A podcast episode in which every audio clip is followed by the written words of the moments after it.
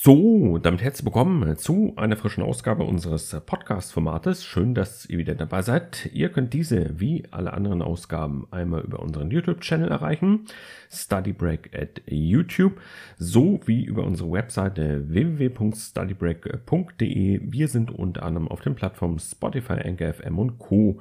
unterwegs. Ja, und wenn euch wenn ihr so ein bisschen über den Tellerrand hinaus blicken wollt und uns unterstützen möchtet, dann informiert euch gerne auch hier über die Webseite studybreak.de, aber hier dann slash support. Ja, ich denke, ihr werdet auf jeden Fall fündig, wenn ihr euch auf der Webseite ein wenig umschaut. So, heutiges Thema, ihr habt es sicherlich schon im Titel entnommen. Wir unterhalten uns heute über Nebenjobs. Ihr könnt mir gerne eure Ideen in Bezug auf Nebenjobs unten in die Kommentare auflisten, dann sammle ich das Ganze. Denn ich denke, ein Großteil von Schülerinnen und Schülern sowie Studis äh, suchen regelmäßig nach Tätigkeiten, die sie neben ihrem Bildungsgang dann entsprechend auch nachgehen können. Und mit Nebenjobs meine ich vor allem ja Minijobs, Aushilfsjobs auf 400 Euro, 450 Euro Basis. Also keine versicherungspflichtigen Jobs, die gehen dann eher so Richtung Minijob oder Teilzeitjob. Da wollen wir uns heute nicht drüber unterhalten, denn da sage ich ganz ehrlich, es ist sehr schwer, wenn nicht sogar unmöglich, 20, 30 Stunden die Woche zu arbeiten und dann noch zwei, drei Klausuren jedes Semester zu schreiben. Für mich zumindest. Ich bin, ich sehe mich als Durchschnittsstudenten und ich merke halt, wie viel Zeit das Studium an sich frisst. Und ich habe ja auch schon häufiger gesagt, dass mir das Thema Freizeit auch wichtig ist. Es ist für mich extrem wichtig, auch mir Auszeiten zu nehmen. Und man kann nicht mal on fire gehen. Das äh, wird sich irgendwann rächen. So, also Nebenjobs. Ich habe ein paar Notizen gemacht. Ich habe auch äh, aus eigener Erfahrung ein bisschen was noch zu erzählen. Das müssen aber nicht eure Erfahrungen sein. Also wenn ich jetzt hier von bestimmten Nebenjobtätigkeiten begeistert bin und ihr habt dort andere Erfahrungen gesammelt, könnt ihr das natürlich dann entsprechend auch anders bewerten als ich. Erfahrungen sind nämlich immer subjektiv. Fangen wir an mit dem Verteiler, also Zeitung verteilen, Prospekte verteilen, habe ich immer ganz gern gemacht. Vorteil daran war, ich hatte den Tag X bis zu der und der Uhrzeit sollte ich dann die Zeitung an den Mann gebracht haben. Und ich konnte mal halt aussuchen, ob ich relativ früh am Morgen aufstehe und direkt Zeitung verteile oder ob ich das am Nachmittag mache. Und das Coole war auch, ich konnte immer äh, Musik nebenbei hören oder einen Podcast mir anhören. Einfach Kopfhörer, MP3-Player habe ich früher noch mitgenommen, irgendwann dann Handy. Wobei ich glaube, ich habe das nie mit Handy gemacht. Ich habe, glaube ich, zu dem Zeitpunkt, wo ich noch Zeitung verteilt habe, habe ich auch immer den MP3-Player genommen. Auf jeden Fall konnte ich mir Musik hören, die aktuellsten Podcast äh, hören und so ein bisschen von mich her dösen. Und man tut noch ein bisschen was für seine Gesundheit, wenn man draußen sich äh, bewegt und Schritte macht. Ja, und das sind einmal die äh, Woche und dann habe ich entsprechend einen kleinen Lohn bekommen. Also es waren dann anfangs waren es 100, 150 Euro, dann irgendwann 200, 250 Euro, weil ich noch ein bisschen, äh, ja, noch das eine oder andere Gebiet dazu bekommen habe. Dann hat sich die, äh, der Lohn die Entlohnung, das System dahinter geändert. Das war kurz bevor ich dann auch aufgehört hatte. Da habe ich dann nochmal ein bisschen mehr halt äh, bekommen. Aber ist eine coole Tätigkeit. Ich weiß, ist ein Appel und ein Ei, aber es bringt halt, es hat mir unglaublich viel Spaß gemacht und man trifft halt auch viele Leute in der Stadt, in der Umgebung, je nachdem, wo ihr halt wohnt. Und Verteiler werden eigentlich immer gesucht für Prospekte, Zeitungen etc. Dann im Einzelhandel, ja, Einzelhandel ist, denke ich, ja, ein beliebter Nebenjob, den man dort nachgehen kann. Und zwar beispielsweise als Packer, dass man irgendwelche Regale befüllt oder als Verkäufer an der Kasse ein bisschen aushilft, kassieren. Kassieren habe ich übrigens gemacht im Grenzhandel. Flagord heißt äh, der Konzern, wo ich das gemacht habe. Ähm, Deutsch-dänische Grenze. Und ich war halt ausschließlich Kassierer. Ganz selten habe ich mal hinten im Lager oder so ausgeholfen. Ich durfte da aber eigentlich nie rein, weil ich hatte keine Sicherheitsschuhe. Ja, also Packer wäre halt auch eine Möglichkeit bzw. Aushilfe im Einzelhandel und das sind einfache Tätigkeiten. Da kann man auch mal in seinem eigenen Dorf, Stadt etc. mal beim nächsten Markt einfach mal nachfragen, ob da eine Stelle frei ist oder einfach mal den Browser öffnen, auf irgendwelche Suchmaschinen gehen, Jobbörsen etc. Und dann kann man da halt einmal mal gucken, gibt es dort gerade was in dem Bereich. Ja, dann habe ich noch Sportverein mir notiert. Auch im Sportverein habe ich damals ausgeholfen. Ich habe im Tennisverein ausgeholfen.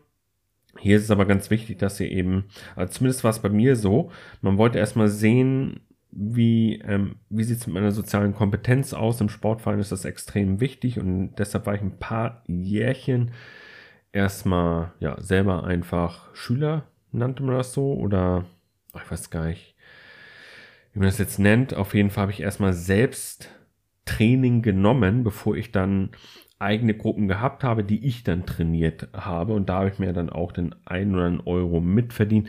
War jetzt auch nicht die Welt. Das waren dann 150 Euro oder so, die da zusammenkamen. Ich hatte zwei eigene Gruppen, die ich dann zweimal die Woche betreut habe, je 90 Minuten. Also mehr war das dann halt auch nicht.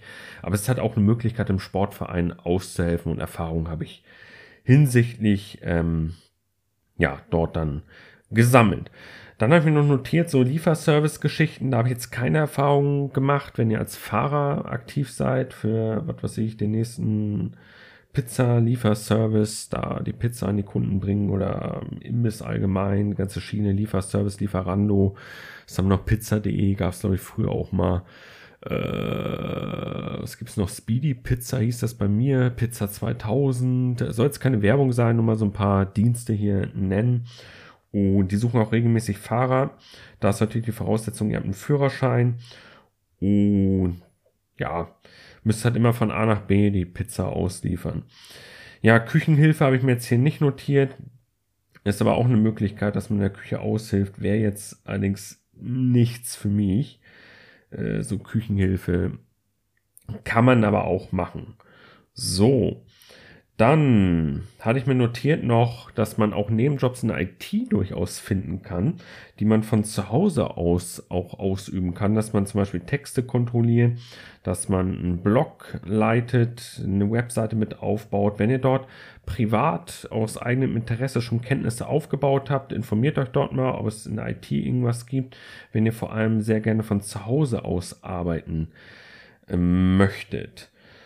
So, jetzt habe ich hier meine Notizen aus Versehen gelöscht. Wir gucken mal, ob ich die nochmal wiederfinde. So, ach, hier haben wir sie wieder.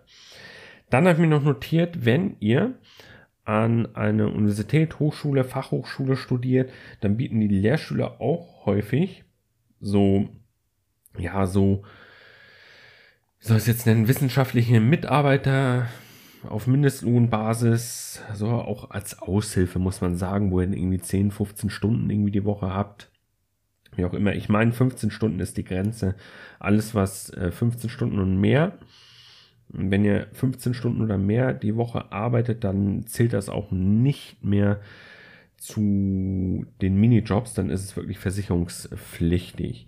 Ja, aber fragt mal gerne bei den Lehrstühlen nach wenn ihr euch dort äh, in einem anderen Bereich, was ich Betriebswirtschaftslehre, Volkswirtschaftslehre und dann, wenn wir es aufdröseln, Mikro-, Makroökonomie, Finanzwissenschaft, Steuern etc., da gibt es ja sämtliche Lehrstühle, Personalmanagement und Marketing, dann die ganzen Bildungswissenschaften hier bei mir an der Universität. Da kann man mal nachfragen, die schreiben auch häufig auch Stellen aus und es macht vor allem dann Sinn, wenn ihr natürlich zum einen müsst ihr Bock haben, auf den Lehrstuhl, auf das, was im Lehrstuhl halt äh, Thema ist, meinetwegen jetzt Management, die Managementlehre oder Mikroökonomie, hatte ich ja vorhin so ein bisschen angerissen, was es da so alles geben könnte. Dann, ja, müsst ihr natürlich auch mit dem Personal dort verstehen, wenn ihr an einem Lehrstuhl geht, wo ihr vom Professor schon nicht überzeugt seid oder vom Lehrstuhl selbst nicht überzeugt seid, macht das, denke ich, auch keinen Sinn. Und das muss natürlich im Einklang mit dem Studium sein, aber ich denke, wenn ich jetzt das auf meinen Studiengang übertrage, ich studiere Wirtschaftswissenschaften mit Lehramtsoption und ich hätte von Anfang an, weil Lehramtsstudenten sind schon sehr gefragt an den Lehrstühlen, von Anfang an am Mikrolehrstuhl nachgefragt, ob ich da nicht aushelfen kann, denke ich, hätte das meinem Studium auch gut getan. Nur, ihr verpflichtet euch dann halt auch, Moodle-Kurse zu pflegen, vielleicht auch mal eine Übung zu halten oder ja, mit am Lehrstuhl zu forschen etc. Oder ja, organisatorisch irgendwas zu organisieren oder im Mentorenprogramm mit teilzunehmen, sprich ihr seid dann selbst Mentor und sollt dann mit die Orientierungswoche oder so betreuen. Das äh, sollt ihr auf jeden Fall wissen und man sollte dort auch einen guten Eindruck hinterlassen. Wenn ihr euch nicht sicher seid, dann würde ich auf alle Fälle das nicht machen, weil man kann sich dort auch selbst ins Knie schießen. Umgangssprachlich jetzt äh, gemeint, denn wenn ihr dort einen miserablen Eindruck hinterlässt und die kicken euch dann vom Lehrstuhl wieder raus, dann kann das sein, dass man euch auch auf dem Kieker hat. Ich will das jetzt nicht. Also, es wird jetzt nicht so sein, dass ihr dann irgendwelche schlechten Noten reingedrückt bekommt oder so, ne? Aber man hat euch immer im Hinterkopf, oh, das war ja der, der hier irgendwie total miserablen Eindruck hinterlassen hat, der seiner Arbeit nicht nachgekommen ist. So, weil ihr vielleicht doch festgestellt habt, ey, das ist nichts für mich und ihr habt euch vielleicht nicht getraut, zum Lehrstuhl wieder hinzugehen, zu sagen, ey, ich beende das Ganze jetzt hier und habt das so lange hinausgezögert, bis man euch dann selbst entlässt. So, dann habe ich mir noch notiert, wenn wir schon bei Lehrstühlen, Universität, Hochschule etc. sind, Nachhilfe geben. Man kann auch Studienkreis, Studienhilfe, Schülerhilfe, was gibt es da noch alles? Es gibt auch sämtliche Anbieter am Markt und da kann man mal selbst vorstellig werden. Ihr habt ja irgendwo Kenntnisse aufgebaut, einen gewissen Wissensstand, Lernstand aufgebaut in der Mathematik, in der Wirtschaft, im Rechnungswesen, in Deutsch, Englisch etc., in Sprachwissenschaften. Und das kann man gut nutzen. Habe ich auch im Hinterkopf, dass ich eventuell nächstes Jahr nochmal so ein bisschen mich umschaue, wo kann ich unterkommen, wenn ich mal ein bisschen Nachhilfe geben möchte. Klar, man kann das auch privat machen, gar keine Frage, aber das gilt dann, gilt dann unter dem Thema Selbstständigkeit.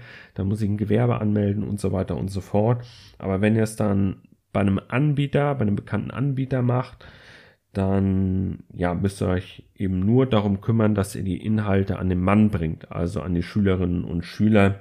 Häufig ist es aber so, ich habe auch früher selbst Nachhilfe genommen, dass äh, die Nachhilfelehrer ja damit beschäftigt sind, die Hausaufgaben der Schülerinnen und Schüler äh, zu nicht anzufertigen, aber zu helfen.